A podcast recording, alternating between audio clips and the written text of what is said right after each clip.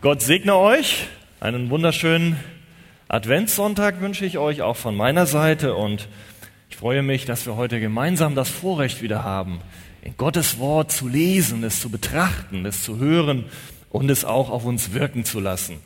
Und wir fahren heute fort mit der Betrachtung äh, aus dem Johannesevangelium und da es heute ein längerer Text ist, denke ich, können wir gerne sitzen bleiben und schlagen auf miteinander Johannes Kapitel 9 ab Vers 13. Und dann lesen wir bis 41. Johannes 13 bis 41. Nun fragten ihn auch die Pharisäer wieder, wie er sehend geworden war. Und er sprach zu ihnen, einen Brei hat er auf meine Augen gelegt und ich wusch mich und nun bin ich sehend. Da sprachen etliche von den Pharisäern, dieser Mensch ist nicht von Gott, weil er den Sabbat nicht hält. Andere sprachen, wie kann ein sündiger Mensch solche Zeichen tun? Und es entstand eine Spaltung unter ihnen. Sie sprachen wiederum zu dem Blinden, was sagst du von ihm, weil er dir die Augen geöffnet hat? Er aber sprach, er ist ein Prophet. Nun glaubten die Juden nicht von ihm, dass er blind gewesen und sehend geworden war, bis sie die Eltern des sehend gewordenen gerufen hatten. Und sie fragten sie und sprachen, ist das euer Sohn, von dem ihr sagt, dass er blind geboren ist? Wieso ist er denn jetzt sehend? Seine Eltern antworteten ihnen und sprachen, wir wissen, dass dieser unser Sohn ist und dass er blind geboren ist. Wieso er aber jetzt sieht, das wissen wir nicht. Und wer ihm die Augen geöffnet hat, das wissen wir auch nicht. Er ist alt genug, fragt ihn selbst. Er soll für sich selbst reden. Das sagten seine Eltern deshalb, weil sie die Juden fürchteten. Denn Juden waren schon übereingekommen, dass, wenn einer ihn als Christus anerkennen würde, dieser aus der Synagoge ausgeschlossen werden sollte.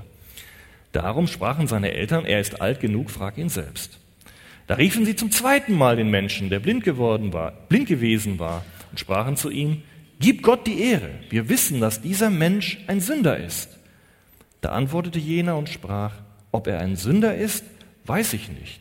Eines weiß ich, dass ich blind war und jetzt sehend bin.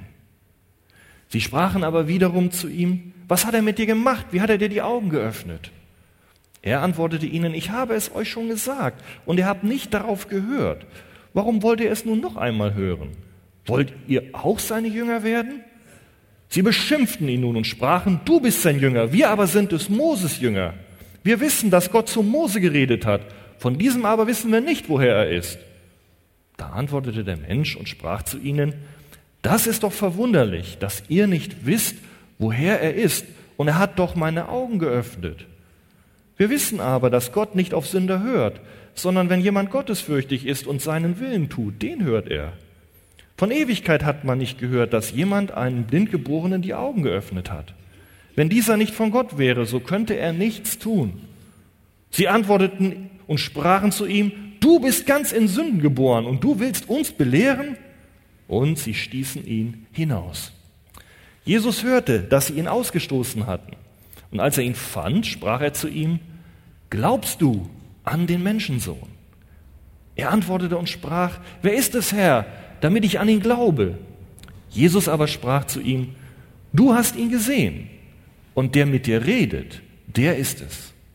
Er aber sprach, ich glaube, Herr, und fiel anbetend vor ihm nieder. Und Jesus sprach, ich bin zum Gericht in diese Welt gekommen, damit die, welche nicht sehen, sehend werden und die, welche sehen, blind werden.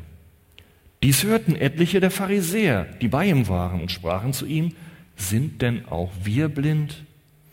Jesus sprach zu ihnen, wenn ihr blind wäret, so hättet ihr keine Sünde. Nun sagt ihr aber, wir sind sehend und deshalb bleibt eure Sünde. Amen. Soweit Gottes Wort und wir wollen einmal schauen heute, was Gott uns dadurch zu sagen hat. Wir haben bereits am letzten Sonntag eine Predigt gehört, da ging es um die zwölf Verse vor unserem heutigen Text. Und haben wir gesehen, dass Jesus dort an der Tempelpforte vorbeikam und dort einen von Geburt an blinden Menschen geheilt hatte. Ein gewaltiges Wunder. Jesus kam und sah diesen Menschen, der dort bettelte um Almosen, der da Jahre saß. Er kam, aber er ging nicht vorbei. Und nachdem er seinen Jüngern eine Belehrung und auch Korrektur gegeben hatte, über ihre enge Sicht und den Grund der Behinderung, da haben wir von Christian letzte Woche einiges zu gehört, dann erwies Jesus auf wunderbare Weise seine Liebe, seine Macht und seine Gunst an diesem blinden Mann. Und wie auch ansonsten haben wir ja auch schon verschiedene Heilungswunder im Johannesevangelium betrachtet. Da war auch der Grund, warum Jesus dies mit dem Blinden tat, nicht die Sensationsgier der Massen zu befriedigen oder seine eigene Eitelkeit zu präsentieren oder in den Vordergrund zu stellen. Nein, es ging darum, dass Jesus Gott verherrlichte durch das, was er tat, auf ihn hinwies. Es ging darum, dass die Verheißungen des Messias, wie wir sie im Alten Testament finden, konkrete Erfüllung fanden in der Person Jesu Christi. Und das, was Jesus tat, das bestätigte, dass er der Verheißene, der Versprochene, der Erwartete, von Gott gesandte Retter ist. Ja, dass er Gott selbst ist. So beschrieben es die Propheten. Und so geschah es. Jesus wirkte die Werke Gottes und heilte ihn, so heißt es. Welche Gnade. Und diese Gnade kam unverdient. Der Blinde hatte sie nicht verdient. Die Gnade ist immer zuerst. Und wir haben auch gesehen, dass Jesus ein Stück weit diesen Blinden in dieses Wunderwerk seiner Heilung mit einbezog. Denn er strich ja einen Brei, den er geknetet hatte, auf sein, seine Augen und sagte, jetzt geh hin zum Teich und wasche dich, zum Teich Siloa. Und der Blinde hatte das gemacht. Obwohl er diesen Jesus nicht kannte, hatte er einen Schritt des Gehorsams gemacht. Er hörte auf Jesus. Er tat einen Schritt der Hoffnung, aber auch der ein Schritt des Glaubens und des Vertrauens war. Und da sind wir auch beim Kernthema unserer heutigen Passage. Da geht es um Glaube, da geht es um Gehorsam. Auf der einen Seite steht hier dieser ehemals physisch Blinde, der angesichts der Gnadenerweise Gottes auch hier in diesem Text immer weitere Schritte des Glaubens und des Gehorsams geht, ja, durch Gottes Gnade immer weiter dahin geführt wird, sie zu gehen, sodass ihm schließlich auch innerlich die Augen aufgehen und er Jesus Christus ganz persönlich als seinen Messias, als seinen Retter erkennt. Und auf der anderen Seite sehen wir in diesem Text die religiösen Führer der damaligen Zeit des jüdischen Volkes, insbesondere die Gruppe der Pharisäer. Wir sehen, dass die trotz anderslautender Zeichen und Beweise im Ungehorsam und in ihrem Unglauben verharren und sich in ihrer Ablehnung Jesus gegenüber immer mehr verhärten. Und die Folgen sind tragisch. Für sie gibt es keine Rettung aus ihrer geistlichen Blindheit. Also wir haben zwei Kategorien von Menschen, die wir betrachten wollen heute. Es geht um den einen, der Gehorsam, Glaube ja, und sehen kann, wie das geht. Und die andere Seite geht es um Kategorie Ungehorsam, resultierend aus Unglaube und der resultiert aus einer geistlichen Blindheit. Und wenn wir uns die Geschichte Israels anschauen und seiner Führer, war das leider nichts Neues, was wir hier am Beispiel der Pharisäer sehen. Denn Unglaube und diese Tragik Sie zieht sich durch die Geschichte Israels und die ihr das Alte Testament kennt. Ihr wisst das. Das war schon immer ein Problem Israels gewesen, Gott zu vertrauen und zu gehorchen. Gott hatte dieses Volk erwählt, hatte ihm großartige Verheißungen gegeben. Doch dieser Unglaube und dieser Ungehorsam, der verhinderte es über die Jahrhunderte, dass sowohl das Volk die ihm verheißenen irdischen Verheißungen erbte, so das Land, was sie eigentlich bekommen sollten, in Anspruch nahmen, noch verhinderte der Ungehorsam, dass sie in diesem Land auch bleiben konnten, sondern sie kamen unter die Herrschaft fremder Völker, Assyrer, Babylonier, Perser, Römer, bis hin zur Deportation eines Volkes nach Babylon als Zuchtmaßnahmen Gottes wegen ihres Ungehorsams. Und wir wissen, Unglaube und Ungehorsam kennzeichnete auch die Generation des Mose bereits, bevor sie überhaupt in dieses Land hineingekommen waren. Und so sprach auch der Herr einmal zu Mose, wie lange will mich dieses Volk verachten? Wie lange wollen sie mir nicht glauben? Trotz all der Zeichen, die ich in ihrer Mitte getan habe. Die Pharisäer standen in dieser Tradition. Und die damalige Generation, die in der Wüste wanderte, sie erbte auch die Verheißung nicht wegen dieses starren Unglaubens und wurde in der Wüste dahingerafft. Wie uns auch Hebräerbrief berichtet, 3.18. Da sagt es, welchen schwor er, dass sie nicht in die ewige Ruhe, das heißt in diese Verheißung Gottes eingehen sollten, wenn nicht denen, die ungehorsam gewesen waren. Und wir sehen, dass sie wegen ihres Unglaubens nicht hineingehen konnten. Und Judas Brief bestätigt das. Aber auch die nachfolgenden Generationen lernten nichts aus dem Unglauben ihrer Vorfahren. Das setzte sich fort. Das Reich wurde geteilt. Dann fiel erst der nördliche Teil ab. Und Gott musste sagen, sie gehorchten nicht, sie versteiften ihren Nacken wie ihre Väter, die nicht an den Herrn, ihren Gott, glaubten. Dazu verachten sie meine Gebote, meinen Bund, den ich geschlossen habe und auch meine Warnungen, die ich ihnen gegeben habe. Und es gipfelt daran, dass auch Jesus irgendwann, als er vor Jerusalem steht, weint und sagt in Lukas 13, 34, dass diese Menschen und dieses Volk die Propheten verfolgt und hat das schon über die Jahrhunderte getan, dass sie sie getrieben und getötet, vertrieben und getötet hat. Und genau dieser eigensinnige Ungehorsam, müssen wir sagen, und dieser feindselige Unglaube, der schlug auch Jesus hier ganz massiv von den religiösen Führern entgegen.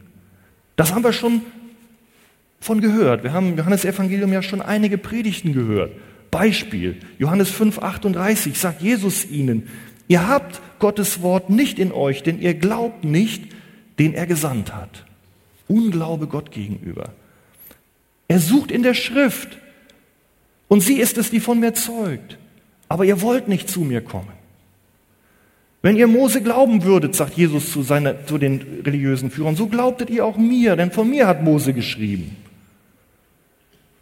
Oder weil ich aber die Wahrheit sage, glaubt ihr mir nicht. Wer kann mich einer Sünde zeihen? Johannes 8, 45. Die Problematik war bekannt und sie spitzte sich immer mehr zu. Und wir wollen heute lernen, und das soll uns auch als eine Warnung dienen, was sind nun die Kennzeichen dieses immer wieder hervortretenden Unglaubens, wie er hier am Beispiel der Pharisäer deutlich wird.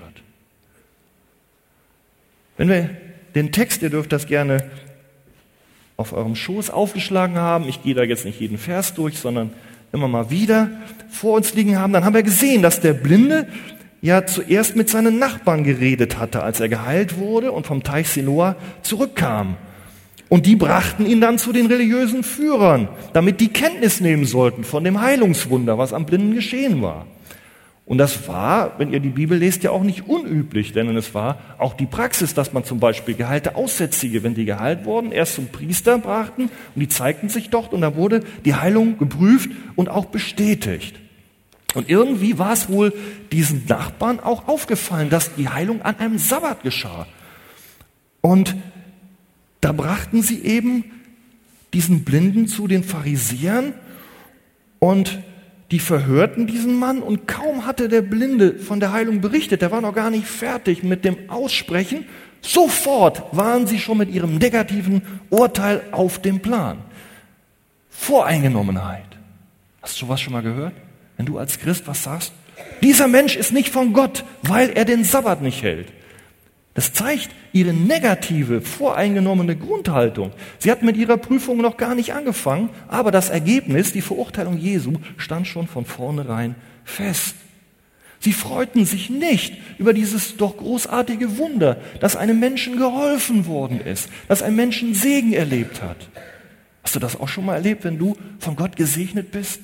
Wenn Gott dir etwas Gutes getan hat, dass die anderen sagen, nein. Sie kamen überhaupt nicht auf den Gedanken, dass Jesus gerade dadurch, dass er am Sabbat geheilt hat, ihnen etwas zeigen wollte. Denn, und das ist auch wichtig für uns, Jesus hatte durch seine machtvolle und barmherzige Tat gar nicht irgendeines der im Alten Testament beschriebenen Sabbatgebote übertreten. Nein, wenn wir genau hinschauen, hatte er nur die außerbiblischen Anwendungen und Regeln und Restriktionen der Rabbiner, also dieser jüdischen Gesetzesgelehrten, nicht beachtet. Und da hatten die beispielsweise eine ganze Menge aufgestellt. Zum Beispiel, dass man am Sabbat nicht kneten durfte. Das war Arbeit.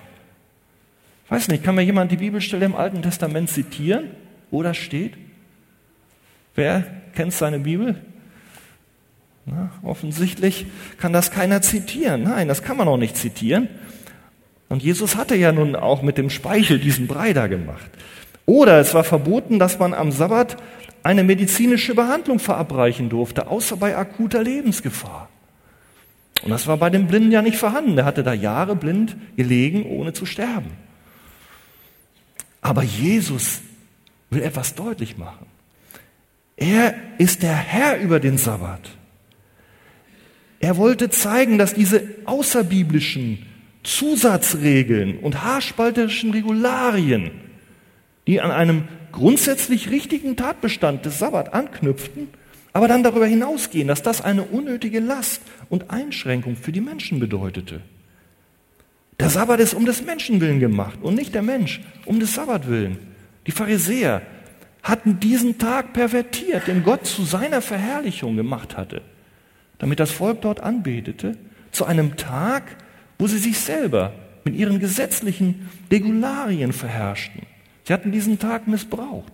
Sie quollen über vor eigener Selbstgerechtigkeit, weil sie doch ihre eigenen Regeln, die sie so minutiös aufgestellt hatten, beachteten und darüber wachten und merken gar nicht, wie sie durch diese Traditionen, die sie aufgebaut hatten, immer mehr, immer mehr, und ich will doch nicht mal sagen auf der Bibel, sondern teilweise auch neben den Schriften, die merken gar nicht, wie sie sich darin verfangen hatten und Menschen danach richteten.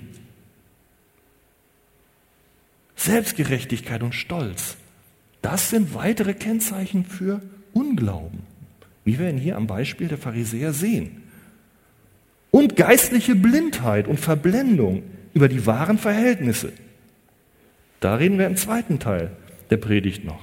Jesu, die Führer zur Zeit Jesu, die religiösen Führer, sie hatten sich nicht unter die Autorität des Wortes Gottes gestellt. Nein, sie hatten diese Autorität vielmehr für sich beansprucht und ihre eigenen Zusatzregeln zum Maßstab dafür gemacht, was recht ist und was falsch ist. Und das hielt ihnen Jesus entgegen. Und sofort waren sie bei der Hand, voreingenommen dann Jesus zu verurteilen, weil er diese Zusatzregeln nicht einhielt. Dieser Mensch ist nicht von Gott, weil er den Sabbat nicht hält. Nun hatten sie nur ein Ziel. Dieser Jesus, der sie hinterfragt, muss weg. Muss weg die ihre eigenen Vorstellungen und Traditionen hinterfragt, muss weg. Und dazu waren sie zu allem bereit, selbst die klaren Fakten zu ignorieren, die nicht zu ihrem Urteil passten und die zumindest zu Anfangs einige noch zur Sprache brachten. Schaut mal Vers 16b. Andere sprachen, wie kann ein sündiger Mensch solche Zeichen tun? Und es entstand eine Spaltung unter ihnen.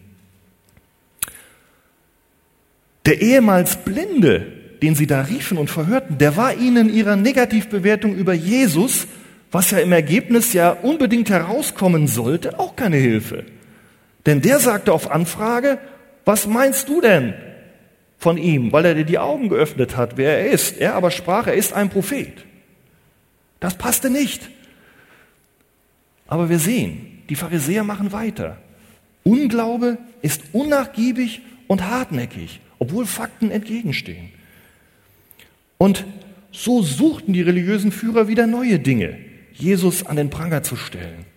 Und obwohl doch die Zeugnisse der Nachbarn und des Blinden, dass die Heilung tatsächlich geschehen war, dass der Mann also blind war, eigentlich offensichtlich waren, versuchten sie jetzt, Vers 18 können ihr es sehen, die Tatsache der Heilung ganz in Frage zu stellen. Sie sagen, sie glaubten einfach nicht, dass er blind gewesen war. Da riefen sie die Eltern. Aber die Eltern bestätigten eigentlich genau die Tatsache, dass ihr Sohn geheilt worden war. Sie bestätigten das, was Jesus gemacht hatte, dass das wahr ist. Sie sind ganz verschüchtert. Sie machen keine Aussage darüber, wer ihren Sohn geheilt hat. Darüber waren sie wahrscheinlich auch keine direkten Augenzeugen. Die waren nicht dabei, als Jesus dort ihm den Brei auf die Augen geschmiert hatte, ihn dann zum Teich geschickt hatte und er geheilt zurückkam. Aber die Eltern hatten offensichtlich sehr wohl gehört, dass es Jesus war, der ihn geheilt hätte. Wisst ihr warum? Warum hätten sie sonst sich gefürchtet, dass sie aus der Synagoge ausgeschlossen werden? Steht ja da, sie fürchteten die soziale Ächtung, weil genau das mit diesem Jesus zu tun hatte.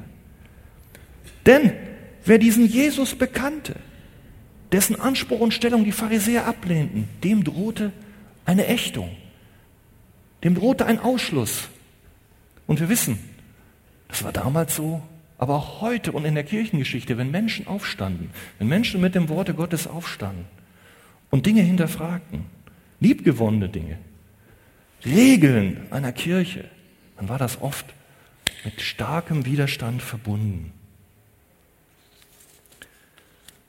Gibt es vielleicht auch Menschen unter uns heute, die Vorsichtigen, die so ein bisschen sind wie die Eltern, ich weiß nicht, wie wir das übertragen können auf uns, die irgendwie so diplomatisch sind, die zwar wissen, wenn es um Jesus geht, die zwar wissen, was Sache ist, was Jesus gemacht hat und was seine wunderbaren Taten sind, aber die irgendwie dann ausweichen, wenn es um ein klares Bekenntnis gegenüber Jesus ablehnenden Menschen geht, was zudem noch mit Nachteilen verbunden sein kann. Dann tauchen sie plötzlich ab. Ja, sind dann zwar noch Christen, aber unsichtbar. Ja. Geschwister, lasst uns nicht diese Eltern zum Vorbild nehmen, aber lasst uns den Sohn zum Vorbild nehmen. Denn der war anders. Der reagierte anders. Als die Pharisäer ihn nochmals riefen, denn die kamen ja nicht weiter, weil, weil nicht sein kann, was nicht sein soll und nicht sein darf, da riefen ihn die Pharisäer nochmals, diesen Blinden. Und mit dem Anspruch und der Autorität, der von Gott eingesetzten Führer des Volkes, bedrängten sie ihn jetzt und bedrohten ihn und riefen, Vers 24, gib Gott die Ehre. Wir wissen, dass dieser Mensch, dieser Jesus ein Sünder ist. Und das waren starke Worte, das war starker Tobak. Das waren die gleichen Worte, die Josua, der starke Führer gegenüber Achan damals gebraucht hatte, der in Sünde gefallen war. Eine Sünde, die noch nicht aufgedeckt worden war. Und der gegen Gottes Gebot ein gebanntes Beutegut weggenommen hatte, was sie nicht durften. Josua 7 könnt ihr das mal nachlesen. Und so müssen wir es verstehen. Sie nehmen den Blinden jetzt nochmal vor. Den armen Menschen. Wir wissen, dass dieser Mensch ein Sünder ist. So stehen sie vor ihm. Also liegst du falsch. Darum bestätige dies jetzt und bekenne deine Schuld. Denn das ist die einzige Weise, wie du als Sünder Gott ehren kannst. Gib nicht diesem Jesus die Ehre, sondern gib Gott die Ehre. Und das tust du, indem du bestätigst, dass nicht dieser Jesus dich geheilt hat, sondern dass er ein Sünder ist. Stellt euch das vor. Die ganze Masse der religiösen Menschen steht vor ihm. Aber der geheilte Blinde lässt sich nicht erschüttern. Er hält an seinem Bekenntnis fest.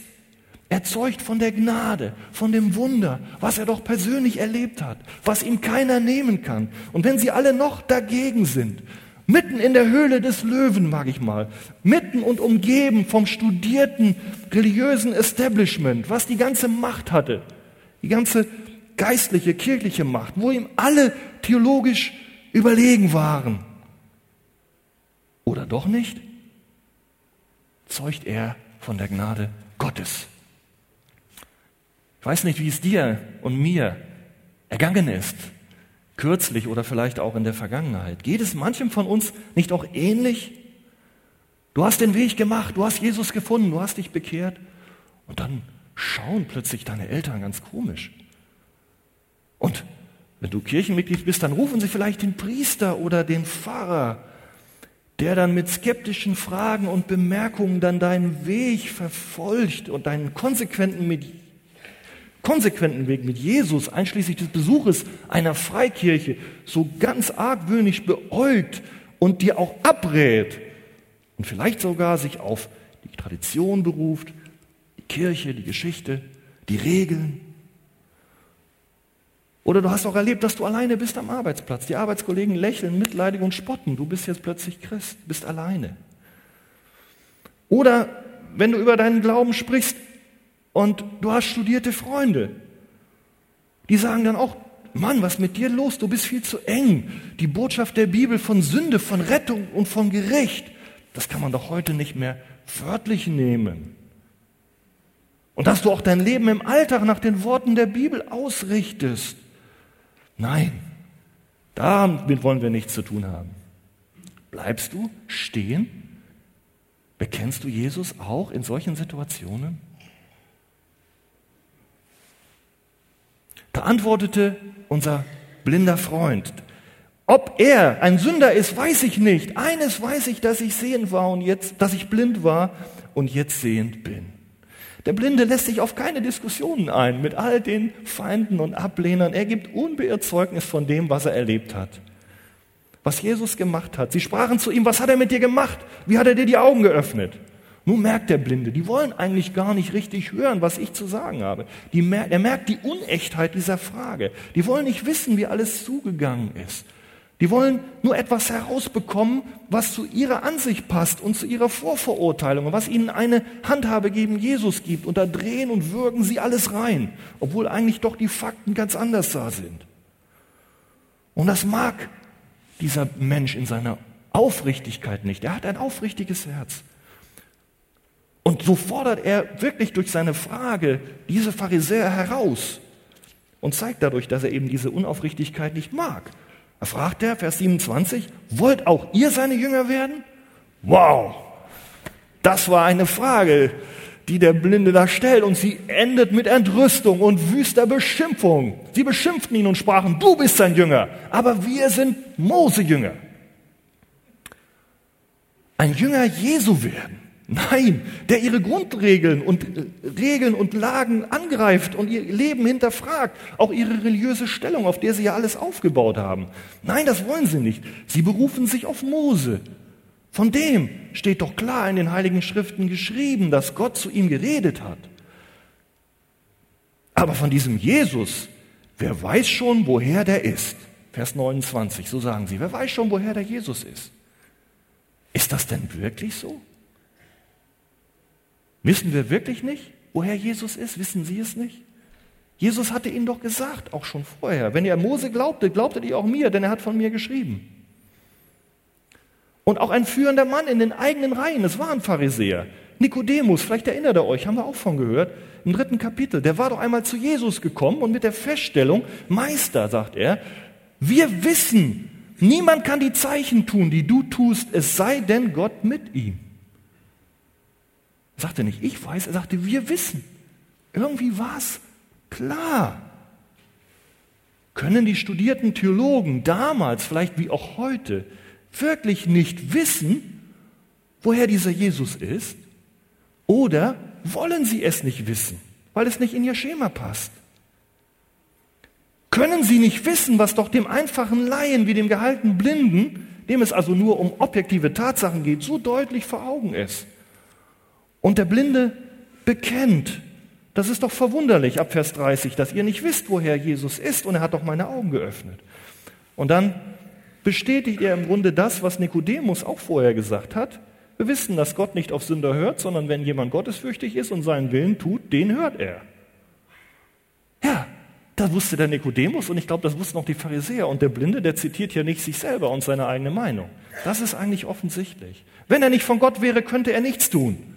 Sie antworteten und sprachen zu ihm, du bist ganz in Sünden geboren und willst uns lehren. Und sie stießen ihn hinaus. Das ist einem Bekenner so gegangen, der an dem Zeugnis Jesu festhielt, was er selber erlebt hat. Und das kann dir heute auch begegnen. Menschen, die sich bekehren von muslimischem Hintergrund, denen begegnet das. Sie werden hinausgestoßen. Und auch andere, die sich bekehrt haben, die vielleicht stark verwurzelt sind in bestimmten Traditionen. Möchte keine Kirchen nennen, aber wir wissen, ist, wenn ein bestimmter Hintergrund da ist, dann kann es sein, dass du auch, ja, dass die Familie dich ablehnt. Der Unglaube der Pharisäer ist voll von Widersprüchen, er ist stolz und beleidigend, voll von Arroganz und Wut. Werfen sie den Blinden aus der Synagoge, als sie von ihm mit einfachen Schlussfolgerungen eigentlich auf ihre eigenen Widersprüchlichkeiten hingewiesen werden und mit ihren Vorurteilen, die die Fakten leugnen, konfrontiert werden. Und ich denke, wollen wir nicht nur auf andere schauen, wollen wir uns selber prüfen, wie gehen wir, wie gehst du damit um, wenn deine traditionellen und anerzogenen Vorstellungen vielleicht hinterfragt werden von der Bibel. Vielleicht, wenn du hier diese Gemeinde besuchst, die du nicht so regelmäßig besuchst. Wenn du Gottes Wort hörst, wie es geschrieben steht. Ja, wenn es dir vielleicht etwas zeigt, was du nicht magst. Wenn es dir deine Sünde offenbart. Reagierst du ähnlich ablehnend wie die Pharisäer und arrogant? Wenn das so ist, mag ich dich ermutigen.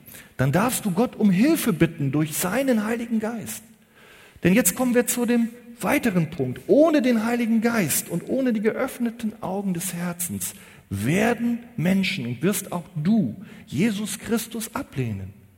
Du wirst ihn auch heute ablehnen, egal welch klaren Beweis du auch erhalten mögest. Denn dieser Unglaube, dieses Nichtsehen, dieses Ungehorsam, der wurzelt in einer geistlichen Blindheit. Und die kommt von der gefallenen Natur. Da ist jeder Mensch seit dem Sündenfall drin verstrickt. Die hat uns verseucht, die hat uns im Griff. Die hindert es, dass wir die göttlichen Wahrheiten annehmen und sehen können. Sehen können, bis Gottes Geist nicht uns erneuert. Und nicht nur dieser Ungehorsam und Unglaube, sondern auch diese geistliche Blindheit ist es, die sich durch die Geschichte Israels hindurchzieht, ja durch das gesamte Menschengeschlecht. Unzählige Male stellt die Bibel das fest. Blind. Der Prophet Jesaja spricht von dem Volk, das blind ist, obwohl es Augen hat. Es meint nicht die physische Blindheit, es meint eine andere Art von Blindheit. Er spricht von seinen blinden Führern, die nichts wissen und nichts erkannt haben. Hier hören's. Er spricht von einer geistlichen Blindheit. Die Führer können zwar sehen, physisch, aber doch sind sie blind, sie wissen nichts. Sie haben das Licht gegen die Dunkelheit und die Dunkelheit gegen das Licht eingetauscht. Jeremia spricht von einem Volk ohne Verstand, das Augen hat und nicht sieht, das Ohren hat und nicht hört. Und auch Jahrhunderte später, und da sind wir wieder hier bei der Generation der Pharisäer, da muss Jesus feststellen, und wir haben die Beweise heute deutlich im Text gesehen, dass die Pharisäer blinde Leiter der Blinden sind. Und wenn aber ein Blinder einen Blinden leitet, so werden beide in eine Grube fallen. Matthäus 15, 14. Und das ist der Zustand, das ist die Not. Und da müssen wir aufwachen. Auch Paulus wusste, dass er zu den Heiden gesandt war. Und jetzt hört mal zu. Apostelgeschichte 26, 18. Um ihnen die Augen aufzutun dass sie sich bekehren von der Finsternis zum Licht und von der Gewalt Satans zu Gott. Darum geht es. Und Paulus macht das deutlich im 2. Korinther 4, Vers 4, nämlich dieser Satan ist es, der Gott dieser Welt heißt es, der den Ungläubigen, also die, die nicht glauben an Jesus, den Sinn verblendet hat, mit der Folge, dass sie nicht sehen. Dass sie nicht sehen, was?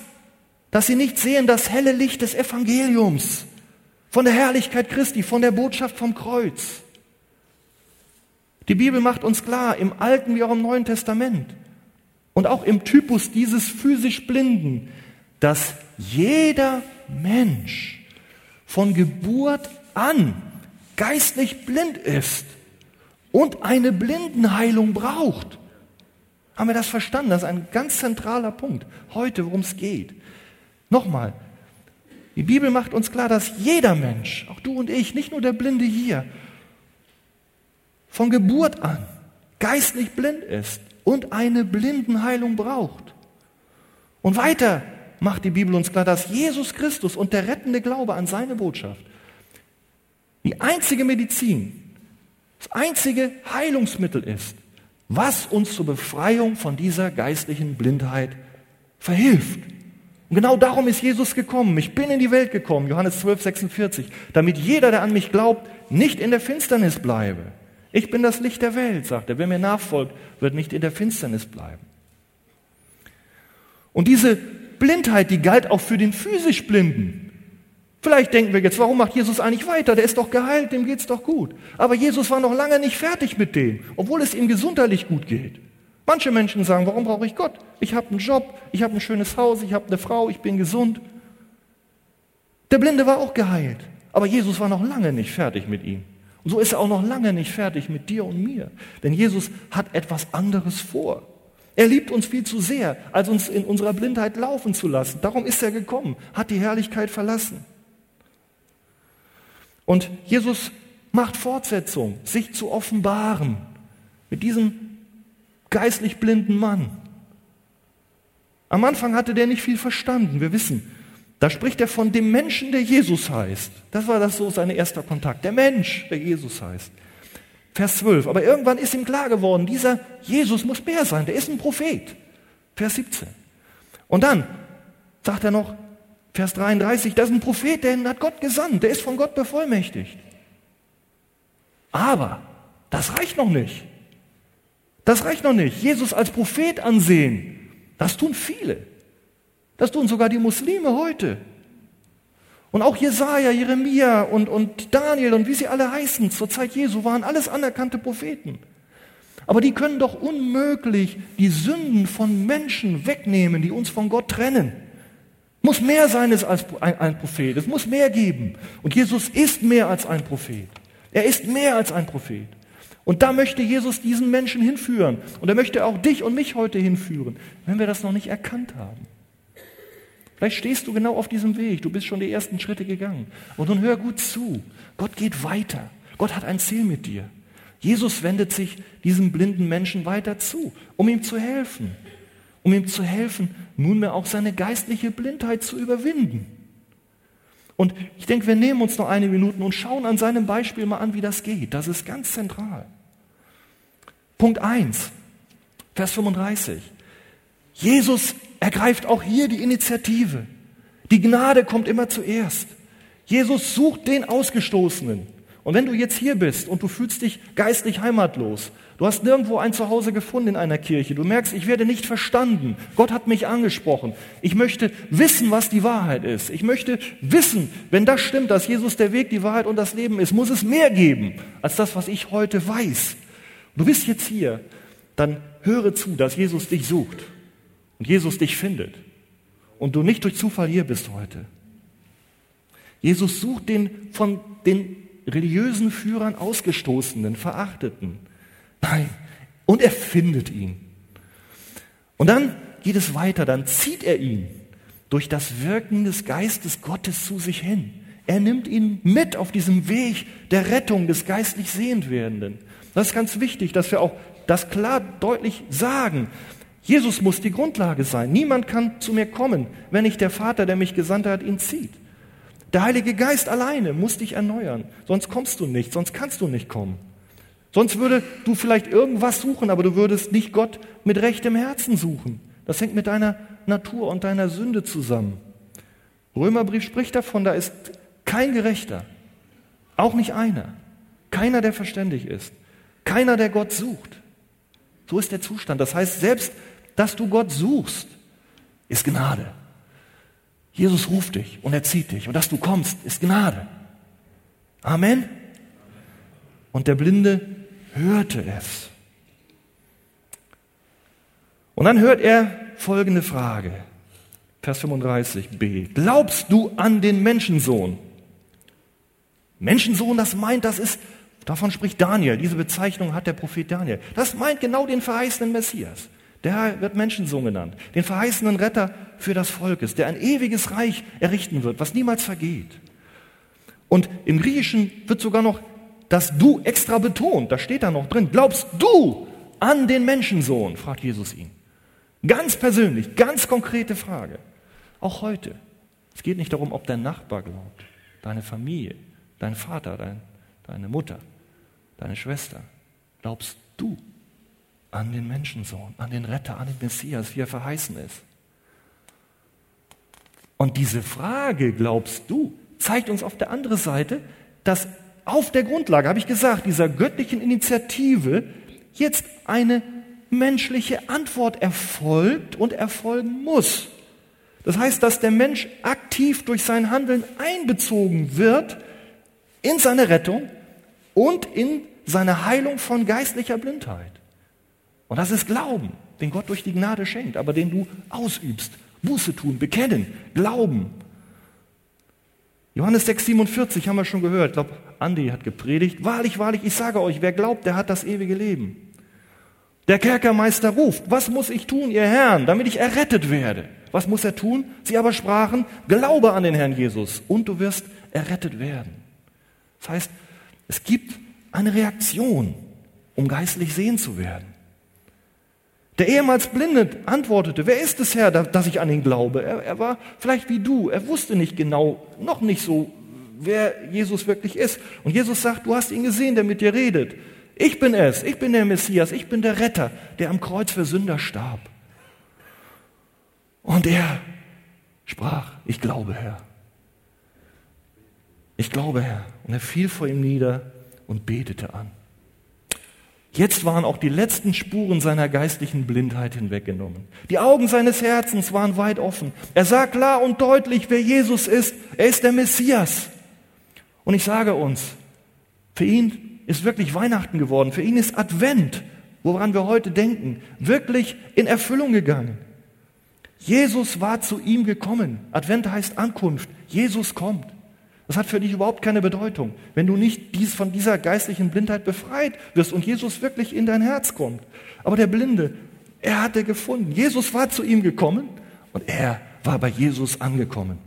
Und das Resultat einer solchen Erfahrung, wenn man wirklich Jesus in der Fülle offenbart, ist Anbetung, ist Anbetung, ist Beugung, ist eine Weihe des Lebens. Und wir sehen auch hier, Jesus ließ ihn gewähren. Jesus ließ sich anbeten. Die Engel lassen sich nicht anbeten, aber Jesus lässt sich anbeten. Denn er ist nicht nur ein Mensch. Das ist ganz wichtig. Er ist nicht nur ein Mensch. Er ist nicht nur ein Prophet. Kein Prophet ließ sich anbeten. Er ist nicht nur ein gutes Vorbild. Er ist nicht nur ein Sozialreformer. Nein, er ist Gott selbst. Er ist Gottes Sohn. Und darum dürfen wir ihn anbeten. Und wenn du ihn erfährst, und ich sage dir, wenn du noch nicht von Herzen diesen Jesus anbeten kannst und sagst, Jesus war gut alles, aber den Vater anbete ich, aber Jesus nicht. Nein, dann sage ich dir, komm noch weiter, geh den Weg mehr. Jesus hat noch mehr für dich. Er möchte dir schrittweise die Augen öffnen, damit du anbeten kannst, diesen wunderbaren Heiland. Halleluja. Was für ein Vorbild.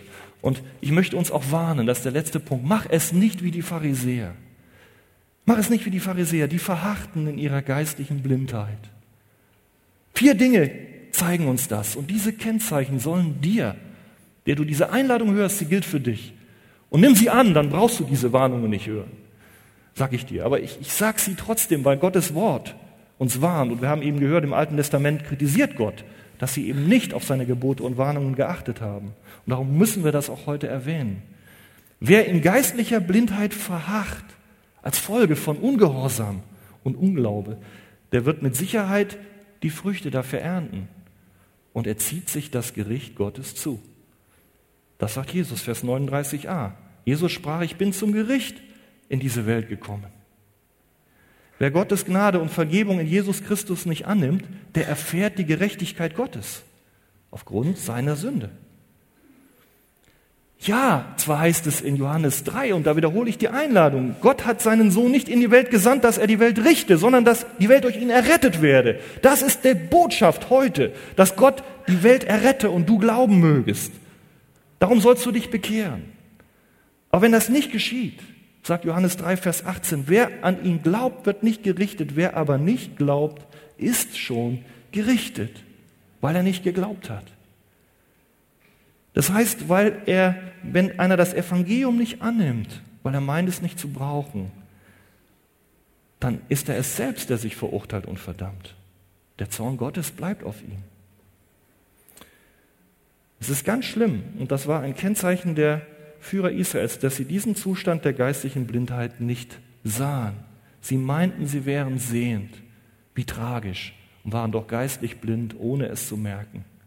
Verharre nicht. Du hast gehört, jeder Mensch ist von Geburt an geistig blind. Verharre nicht in deiner Selbstgerechtigkeit, in diesen Dingen, ich habe doch das und das getan und ich habe doch keinen umgebracht.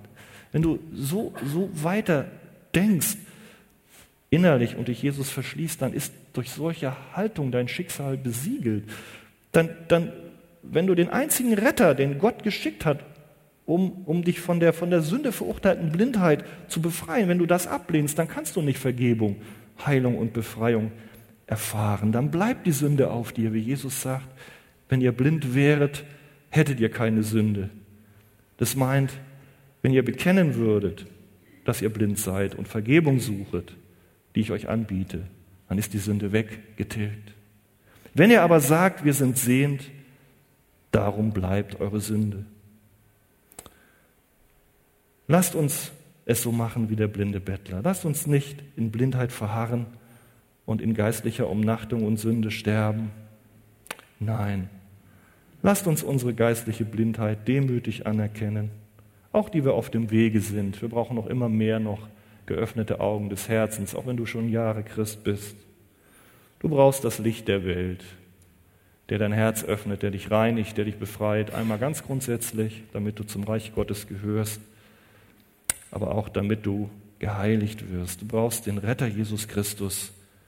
Mach es wie der Blinde, wende dich ihm zu und dann kannst du ausrufen, ich war blind und kann jetzt sehen. Amen.